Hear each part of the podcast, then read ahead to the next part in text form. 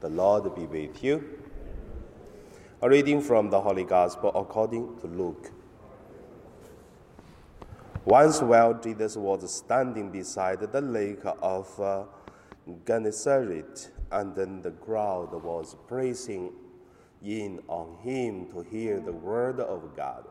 He saw two boats there at the shore of the lake. The fishermen had gone out of them and were washing their nets. He got into one of the boats, the one belonging to Simon, and asked him to put out a little way from the shore. Then Jesus sat down and taught the crowds from the boat. When he had finished speaking, he said to Simon, Put out into the deep water and let down your nets for a catch. Simon answered, Master, we have worked all night long, but have caught nothing. Yet, if you say so, I will let down the nets. When they had done this, they caught so many fish that their nets were beginning to break. So they signaled the partners in the, in the other boat to come and help them.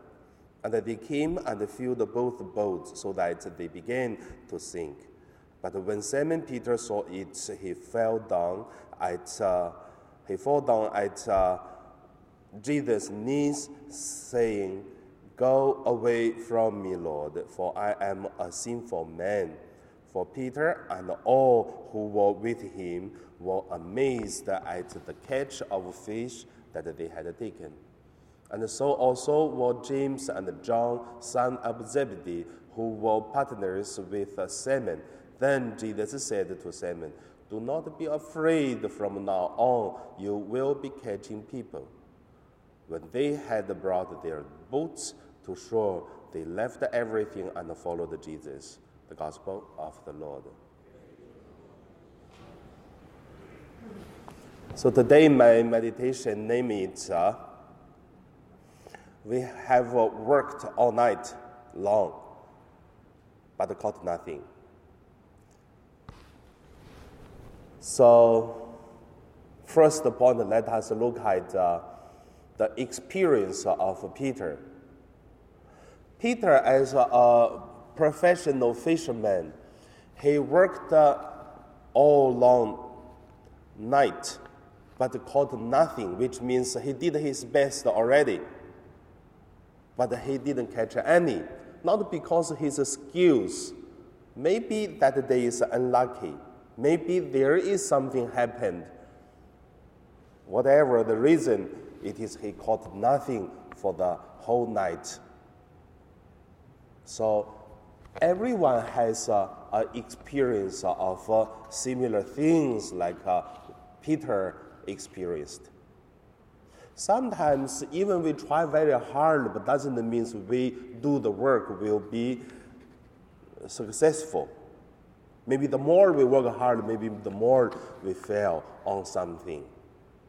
It could be happened in that way.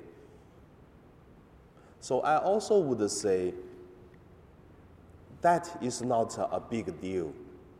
The big problem is how do we face if we did our best but we still cannot success at that time? How do we react? So that is uh, the first point. We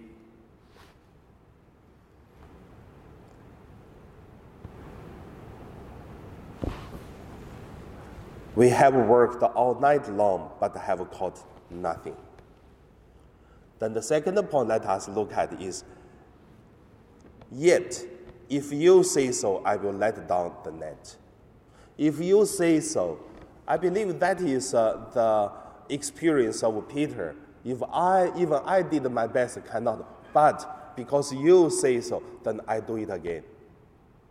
Give up my professional, give up my whatever the sadness or anger, whatever, for the whole night work caught nothing. But if you say so, I will let down the net again. That's according to Jesus' teaching. So every time when we're facing something, if we can look at if I do at what Jesus taught us, not what I desire, not what I feeling, uh, feel anger or sad, whatever. Let uh, the Spirit of Jesus feel in us. What would we do? I believe it will be different according to Jesus' Spirit or according to our own feelings. That's the second point. If you say so, I will let down the net. The third point I would say is in our practice, how do we do it? I gave you some examples that is uh, just happened in Hong Kong, in our life, in our parish, everywhere. So I just let it uh, make it uh, our holiness to practice. For the last three months, almost, the government, the police came to our parish to say, could we park our car here so that we will keep an eye on the road, so that uh, if there is rally, people come, so that we can take care of it. I tell the police, no, but I pray for you. I see you work hard. Uh, you also work for Hong Kong, make it uh, the secure, make it good, but we cannot open church for you. So go to opposite, but don't come to our church. And the people who has rallies come to our church also to ask me to say, uh, Father, could we make uh, your church a station so that we can have rest, so that uh, we can have a rally? I tell them, no. I know you're doing it for Hong Kong, but uh, I pray for you, but I cannot open the church for you either. Because our church's uh, the location is quite sensitive and also, our church, I don't think is a proper thing for that. So we are praying, we pray for you. And I believe that you're doing well. So I don't uh, think they are wrong, but at the same time, I believe we do our best to make our church as a, a church. However, I feel pity for both. I pray for both. I believe in the future Hong Kong is good. So when you see things, how do you react? Have you have the anger in the heart? Have you have something desire in your heart? But how do you react? We should use the spirit of Jesus. I mean, that is, uh, for me, it's very dif- difficult decisions to do. But however, I try my best to make our parish safe, pray, family, feel our family. And also, I feel really grateful that for more than two months, we have 10,000 parishioners every Sunday. No one get hurt, no one had a problem. Even we walk down, walk up, to our parish. And also, last week, Father Paul and me, we had a retreat. Before the retreat, so we arranged all the priests to come to do Mass. But some priests forgot the, the, the schedules, they forgot the Mass to come. So I would say sorry that uh, sometimes Maybe alarm didn't work, maybe they've confused their schedule, maybe whatever the reason. And also I feel, yeah, it just happened sometimes. But doesn't mean we didn't arrange. We arranged the mass, priest knew, but they just forgot. So also I would say, how do you feel? Did you feel the anger? Did you feel upset? Yeah, of course. How do you react? We should use the spirit of Jesus to react what is the thing that happened. Did you feel that, oh, what's the problem? Maybe the priests are sick? Or did you ever call anyone to say, how is the priest the sick or any problem? Do we need help? Or only show your anger, only show your, your desire, the things? Did you have the spirit of Jesus? So I would say it's very interesting. Not what, how did we do, it is uh, how do we react for the things that happened. And also,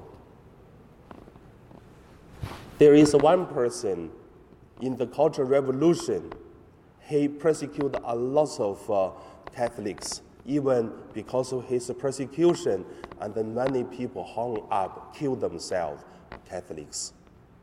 So after the Cultural Revolution, finished, and then this guy make friends again to the Catholics, but no one want to make friends with him because he showed his so cruel side when the movement started. He didn't show his uh, passion, compassion, his love, his charity, but showed his uh, so cool side. So when the things happen, we will see how is the spirit inside of us. Then we will know do we have love or we have no love. That is what's happened in today's gospel. Peter, he said, I worked all day, all night long, but got nothing, but because you say. So I worked in my way, but doesn't work. Now let us work in the spirit of Jesus. So for the things for sure is happened, for the problem is there, but not important the problem. The problem is how do we react during the problem happen? That show who we are. That show the spirit of us.